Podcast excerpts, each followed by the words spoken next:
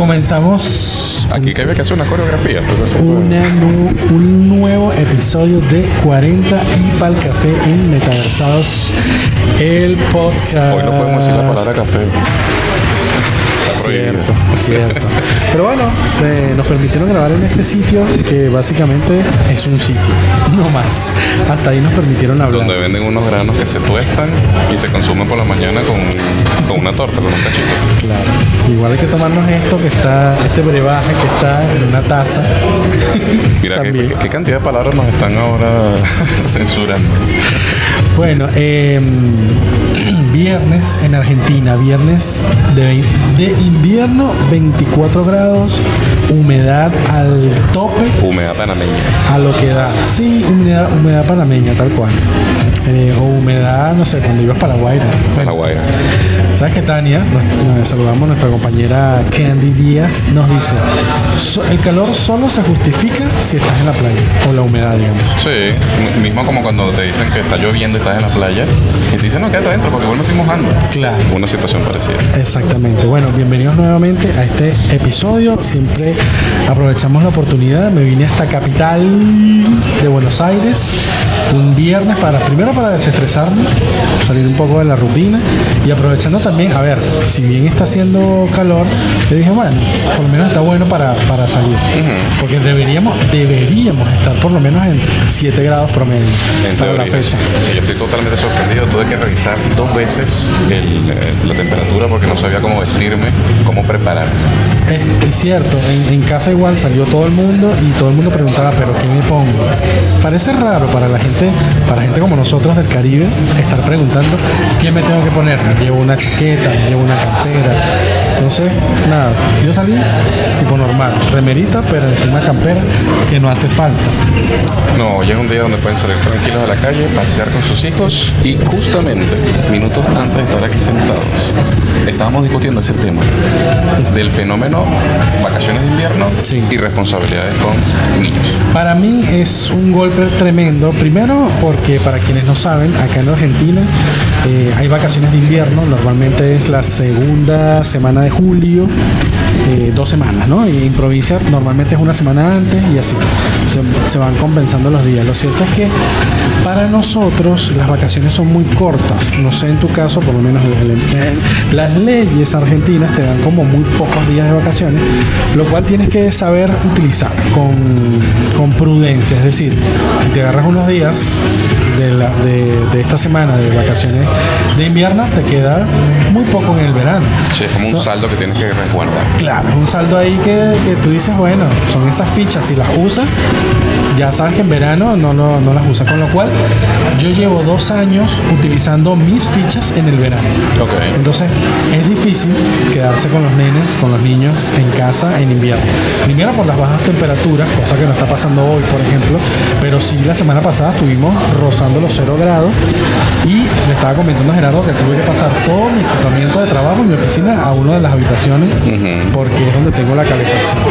Así que son cosas en las que hemos tenido que adaptarnos a, a estos países que tienen las cuatro estaciones. Eso es correctísimo. Bueno, y hacíamos referencia a los eventos que están sucediendo en la ciudad de Buenos Aires, las opciones que tenemos para entretenernos. Bueno, entretenernos mientras mantengamos el presupuesto ahí, tú sabes, controlado. Pero sí, hay varias opciones. Y justamente eh, estábamos por compartir una experiencia con unos colegas que van a visitar un show de humor y estamos hablando del humor. Justamente llegó el tema, eh, conversamos nuestras experiencias pasadas con el humor, de cómo el teatro, cómo la influencia cultural argentina ha impactado nuestras vidas y yo no lo sabía hasta que Wisto me lo contó. Sí, sí, hay, eh, bueno, le decía, lo he escuchado de los mismos eh, actores o gente que, de los medios venezolanos que eh, par de productores eh, de los grandes programas humorísticos en Venezuela son argentinos. Entonces, ese humor, por eso es que yo le comentaba a Gerardo, yo estoy viendo Casado con Hijos, viste la- la- esta serie, la versión eh, argentina, porque sé que también sacaron una versión televisión colombiana ¿Ah, que logró, es como que trataron de meterle en la televisión venezolana, pero me parece que no caló, no llegó a, a verse bien.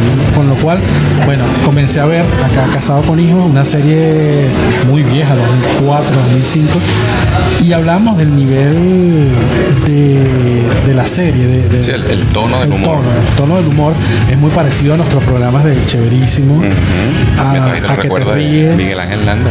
eh, bienvenidos, que jugaban muchísimo con la feminidad, feminidad, Sí, puede ser. sexualizando. Sí, la- la- exacto. Ese no sé, yo tengo que hacer un curso de las cosas que podemos decir en este. Ya La no sé verdad qué. que sí. Estamos por todos lados. Entonces, bueno, nada, eh, me quedé enganchado con, con Casado con Hijos. Sé que tiene una temporada en teatro, ahora se hace en teatro. Eh, no todo el cast logró reunirse. Estuve viendo que Luisana Lopilato, que es la hija eh, del- del- del- que hace de la hija, digamos, eh, no iba a estar eh, no iba a estar en esta temporada. Ok. Eh, así que bueno, por ahí nos, nos tuvimos. Lo que pasa es que estábamos en, en la calle Corrientes. Corriente, exactamente. Acá en, en- A la altura del Teatro Orques. Claro, eh, nuestra compañera va a ver a Emilio Lovera. Exacto.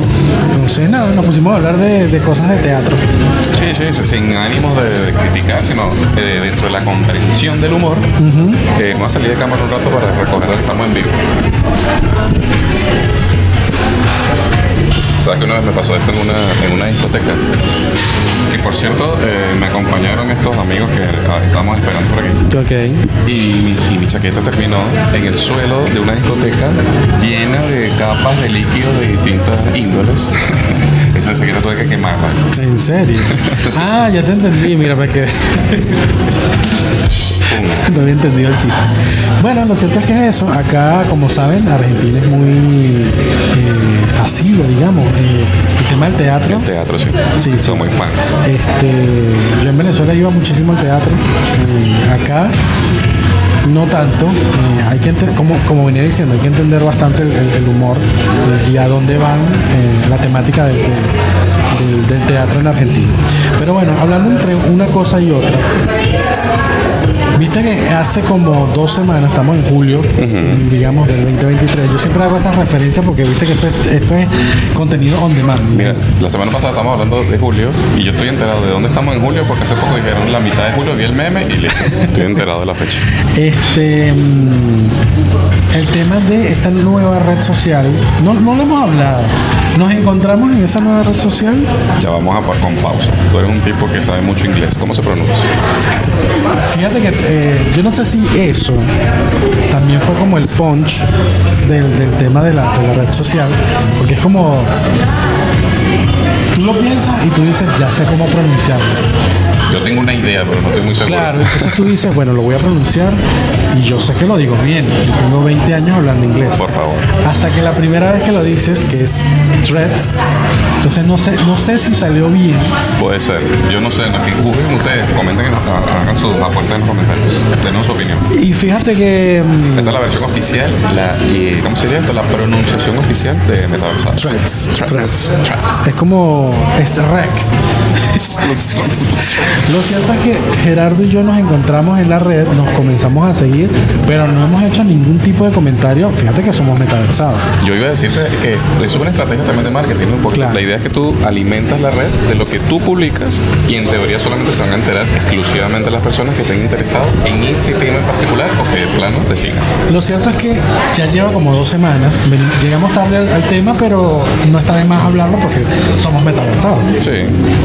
Lo cierto es que a mí, eh, yo soy de. Se dividió, se dividieron las aguas, ¿no? La gente de Twitter, que sigue siendo tuitera y que tienen ese mood de Twitter, ese, entre comillas, agresivo, digamos. Ok. O de, de poder opinar de todo, lo que venimos hablando de que los opinólogos. Sí. Entonces mucha gente, no todo el mundo, se queja de Twitter de que eh, hay mu- mucha opinión, sobre todo negativa, de cualquier cosa. Ok. Entonces, Threads es como la, la parte soft del- de esta red social. Sabemos que es básicamente, se puede decir que es una copia. Yo no diría que es una copia. No sé, yo creo que sí tuvieron que haber hecho como un giro de tuerca, más allá de las reglas que tienen de la publicación de contenidos. Eh, Viste, la experiencia es la misma. A mí me parece que es totalmente estratégico eh, porque la red social salió justo justo en el tema de, de- de- de esta movida que estaba haciendo nuestro amigo Ellen, Ajá. de que si puedo poner más, eh, puedo leer más, más tweets Exacto. o menos, tengo que pagar, no sé qué, y de repente sale Threads y puedes, puedes hacer como comenzar a seguir la gente, la misma gente que sigues de, Instagram, porque sabemos que viene de Meta, este y ahí yo quería hacer un, un- un- como un pin para hablar más tarde, así que no sé, yo siento que fue como una estrategia comercial Sí, cuando salió. Sí, sí, sí, totalmente puede ser así. Eh, yo la verdad no le he seguido mucho, la verdad que yo no soy mucho de redes sociales en general. De hecho, creería que de a poco nos estamos como clasificando, puede ser, porque este uso de estas herramientas nos expone siempre a cierto tipo de contenido, que bueno, hay muchas más personas que los tenemos en común, y nos empezamos a sectorizar. Y creo que eso en vez de como ampliar nuestra mente nos, nos cierra. Bueno, fíjate tú, eh, lo que te decía, la gente de Twitter, el tuitero de verdad, El no le gusta, no le gusta esta red social, no va. Mucha gente se abrió la cuenta como para salvar el nombre, viste que siempre se hace eso. Sí. Aunque es el mismo nombre que, que traes de, de Instagram. Sabes que no, no- no estoy muy seguro si es opcional o es mandatorio esa parte. Bueno, lo cierto es que la gente de Twitter como que no le gusta porque es como muy soso para, para él. Puede Porque ser, acá es como un sitio tranquilo, puedes hacer lo mismo que no se dice tuitear, sino publicar, me Yo parece. pensé que iba a decir una palabra así, una pronunciación. Y esa es la acción. Así que es, es bastante, en comparación a Twitter, se hace lo mismo, pero es bastante básica. Tiene mucho menos features. Hay una de las cosas que no me gusta, no es que no me gusta, pero que la habiliten y es poder manejar varias cuentas desde el mismo dispositivo. ¿Por qué? Porque yo abrí mi cuenta de Threads en mi teléfono personal Y la que lo ocultas a tu familia. Ah, no, y la cuenta de metaversados porque Ah. tiene que estar en otros teléfonos y yo quiero interactuar entre las dos. Así que eso como punto número uno. El punto número dos te da la posibilidad de seguir o no a la misma gente que eh, seguías en Twitter.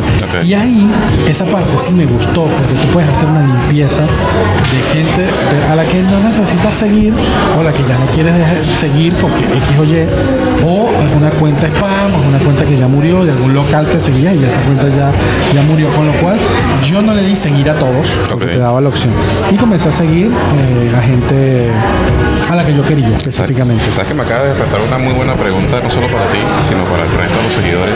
¿Cada cuánto tiempo ustedes limpian de sus redes sociales los seguidores, quienes siguen ustedes o quienes los siguen? Bueno, eso da como fastidio, puede ser a veces tener que sentarse. Yo lo hice, yo he hecho limpiezas en Facebook porque viste que me parece que son de las redes sociales más viejas. Sí, puede ser. Entonces ahí hay gente que, no sé, vale la pena seguirnos, dirá la otra persona, vale la pena que lo siga, pero les da como vergüenza eliminarlo. Eso es lo que te iba a decir, que puede ser que haya un momento de orgullo que uno diga, bueno, mantengo este seguidor porque además me atrae el número, ¿no? Me interesa Claro. que me sigan tantas X personas y como quitarlo, no, no, no me cuadra. Pero yo creo que esto va a, te digo, me encanta 100% lo que pasó con Threads. Es una red a la que voy a, intento interactuar eh, todos los días, escribir algo. Y creo que voy, voy a seguir específicamente lo que necesito, mi público específico y que la gente me siga, digamos. Este, y me parece que ya no importa mucho la cantidad. Ojo con lo que digo, que tampoco es cualquier cosa. Siempre vamos a no querer, sí, siempre vamos a querer muchos seguidores. Pero yo lo que vengo diciendo desde que creamos este canal de YouTube es que lo importante es crear tu comunidad. Tu comunidad puede ser de, no sé, 100 personas. Si esas 100 personas te siguen hasta el final del mundo, pueden ayudarte económicamente o no, seguir tu, tu contenido y demás. Que de hecho, desde ya les doy las gracias a la gente que llegamos por fin a nuestro numerito 100 de nuestro Este pana tiene unos, unos hitos que yo, este fue parte de manager, ¿viste? lo tenía anotado en algún lado y seguramente celebró en silencio. Yo sí celebré nuestras primeras 100 reproducciones de uno de nuestros, que creo que fue el segundo episodio de probar estos equipos.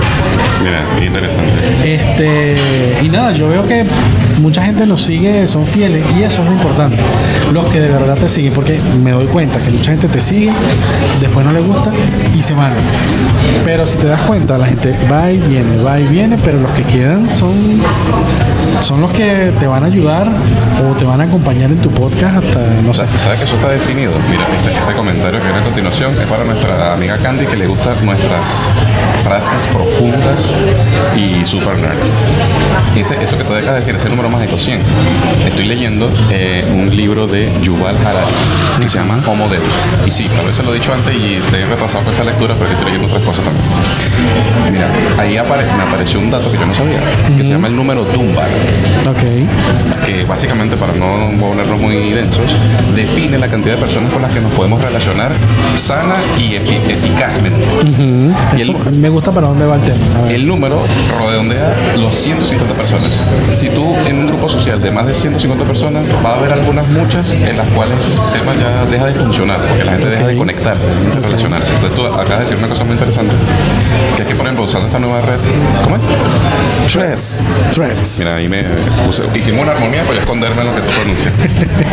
bueno, eh, en esta red tú estás buscando participación para aquella gente que te siga de forma efectiva. Exacto. Y dijiste 100 y me gustó ese número porque consecuentemente con la estadística de Coincide con eso.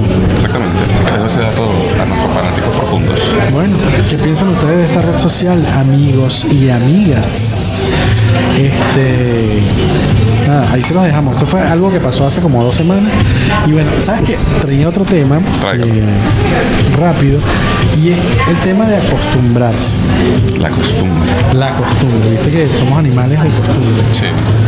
Y viste que esta semana se cayó Instagram, eh, perdón, Twitter. Ah, bueno. Bueno. WhatsApp. Repite. Hablando de meta. Ajá. WhatsApp. Este, y como que ya no, viste que antes las últimas caídas la gente era como aparatosa, se, se sentían que se iban a quedar incomunicados, aun cuando hay un montón de formas de, De comunicación alternativas, y alternativas. Pero la caída de esta semana fue, fue corta, pero sí fue una, una caída. Pero yo sentí que fue tipo O sea, tú- tú podríamos decir, basado en ese dato estadístico, que WhatsApp está perdiendo su, su power, su, su Y puede ser, porque viste que también está el tema de Telegram. Eh, a mí me gustaría saber si hay comparativas de, países de donde se usa más Telegram, hay otros medios de comunicación, plataformas. Este, nosotros en Latinoamérica adoptamos WhatsApp, que me gustaría saber, siempre me ha llamado la atención saber cómo llegamos a adoptar WhatsApp, porque nunca hubo una... Esa es una respuesta muy sencilla, amigo. Es fácil. Nosotros los, los latinos somos muy vanidosos. somos- Sí. Y hay un tema. ¿Te recuerdas la época de tú? Es de tu, es de tu época. Es de Blackberry, la época Sí, del PIN. la del PIN. Y bueno, mi amigo aquí que es más especialista que yo en teléfonos le puede decir toda la Sí. experiencia al respecto. Pero claro, todos sabemos que, qué pasó en esa época. Que era un servicio eh, Eso, eso era un servicio para muy ejecutivo. para la élite, Sí, exactamente. eh, elitesco. Y de, de un momento a otro, pues la gente quiso tener, adoptar este smartphone cuando la verdad utilizaban el 1 o 2% de los beneficios. de los de- beneficios. de los como siempre, beneficios. usted, usted se obsesiona ahorita por tener un iPhone Super Ultra 15 y debe utilizar el 5%. Exactamente, me acuerdo que tenían que pagar RIM, que, es el, que era el servicio, el servicio. servicio, de- de- de- del PIN. Y bueno, de la noche a la mañana la misma empresa, que de hecho hay una película, me parece, hay una película así, de la debacle de BlackBerry. Puede ser. Pasa He que- visto documentales, pero películas no. Documentales, perdón. Ok, puede ser. Pero bueno, corrijan. No, puede ser que haya una película, ojo. Lo cierto es que te muestra cómo, así como subió, bajó Ok. de golpe. Creo que no sé si es Apple TV o una de estas plataformas. Pasa que como yo no las tengo, por eso no, no No nos muestren nuestras miserias en el programa, por eso es que nos llegamos a los 2000. Este, bueno, lo que les quería decir es eso. La gente adoptó el tema del PIN como si fuera algo muy popular. Comenzó no siéndolo y terminó sí siéndolo. Sí, eso. Entonces, volviendo al tema, em, yo sé que de, de la última caída de WhatsApp para acá, mucha gente se, se, se- se descargó Telegram porque te diste cuenta, duró muchísimo, por lo menos más de seis horas la caída, y te dabas cuenta cómo la gente se abría el Telegram porque te, te llegaba la, la- la notificación. Fulanito ahora está en Telegram. De hecho Candy es muy eh, usa muchísimo el Telegram. De las pocas personas que, que sé que usan a diario Telegram, Tania es una. De hecho, yo me comunico con Tania por Telegram. Y con, tú con, te Mira, con- eh, acá era en otro lado metaversado. Ahora para comunicarnos con personas vamos a necesitar tener instaladas esas aplicaciones porque tendrás al amigo Telegram, al Claro. amigo Threads, al amigo Twitter. puede al- ser. Y así, de a poco. Y lo cierto es que mi conclusión era que la gente se abrió Telegram para las caídas de WhatsApp. Como. Y entonces lo que pasó esta semana pudo haber sido eso. Se cayó eh, WhatsApp y la gente siguió con, con Telegram un rato.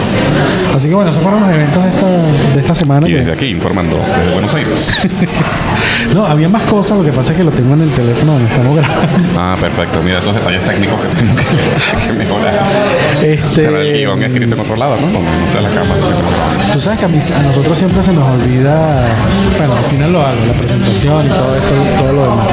Este, quedé muy contento con la grabación que hicimos en el FECA. Sí. Hay un material que todavía no lo pude editar por el Ahí tema este, que va a salir por ahí. Pero bueno, este, síguenos en nuestro canal. Siempre saludo a la gente que nos sigue por acá por, por YouTube y a la gente que nos escucha Ajá. también en las plataformas de audio, porque esto también va para, para plataformas de audio. Hicimos la prueba de estos equipitos y prácticamente no tuve que editar absolutamente nada. Con lo cual estoy muy contento. Ahorita como 20, la mitad de los seguidores son un tipo que saben de audio así muchísimo. No, que no que editar, por favor. Así que bueno, amigo mío, tenemos un par de ya de, de minutos. Si quieres traer un tema adicional. Imagínate tú, nuestra amiga nos dijo, ya estoy saliendo. Oye, esto, esto, si tú, eh, hazte responsable de lo que vas a decir, hazte cargo, yo pongo en tele- esto en mute. Después ya se habla en familia, pero bueno, vale. Este, y yo dije, bueno, nada, grabemos mientras esperamos. Y mira, nos salió un capítulo. entero, yo creo que como dos. Porque esta muchacha, ¿qué pasa con la gente con los, con los horarios? Eso, eso da para un programa entero. ¿Qué pasa con la gente y los horarios? El tema de la, de la puntualidad latinoamericana. Sí. Yo, nada, nada, así somos. No hay mucha explicación.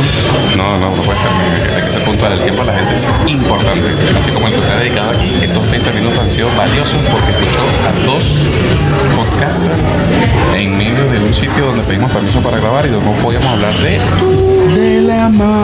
Bueno, pero podemos hablar de la, de la otra donde tomamos café, lo podemos nombrar acá. Donde nos tomamos el flat white, ya se me olvidó. Ah, pero bueno, yo creo que no decimos la marca para que no nos. De los de los cientos seguidores, esto puede ser un dislike. Y sabemos que si hacen dislike, sabemos quién fue. Bueno, amigo mío, vamos despidiendo. Vamos a despedirnos. Lléveselo, señor. Bueno, ya va a esperar. Tenía que hacer así y tenía que hacer así. No, este no era. Bueno, era se está aprendiendo el braille de esta, de esta máquina. Tiene cuatro botones nada más. Bueno, nos vemos, amigos. Nos vemos. Chao.